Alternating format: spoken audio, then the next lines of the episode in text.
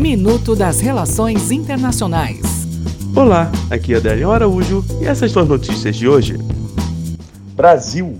Os Estados Unidos declararam nesta quinta-feira apoio oficial à entrada do Brasil na Organização para a Cooperação e o Desenvolvimento Econômico, OCDE, de acordo com uma publicação do Itamaraty em rede social que foi compartilhada também pela Embaixada dos Estados Unidos em Brasília. Índia. O Partido Nacionalista Hindu do atual primeiro-ministro Narendra Modi reivindicou nesta quinta a vitória nas eleições da Índia, depois que as primeiras informações da apuração apontaram um triunfo por uma grande margem.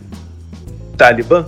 John Walker Lindsay, de 38 anos, o talibã americano, capturado enquanto lutava com insurgentes radicais islâmicos em novembro de 2001, foi solto nesta quinta-feira após 17 anos de prisão, informou a imprensa americana, citando seu advogado, Bill Cummings. Até o próximo minuto. Enquanto isso, aproveite mais conteúdo no portal seire.news.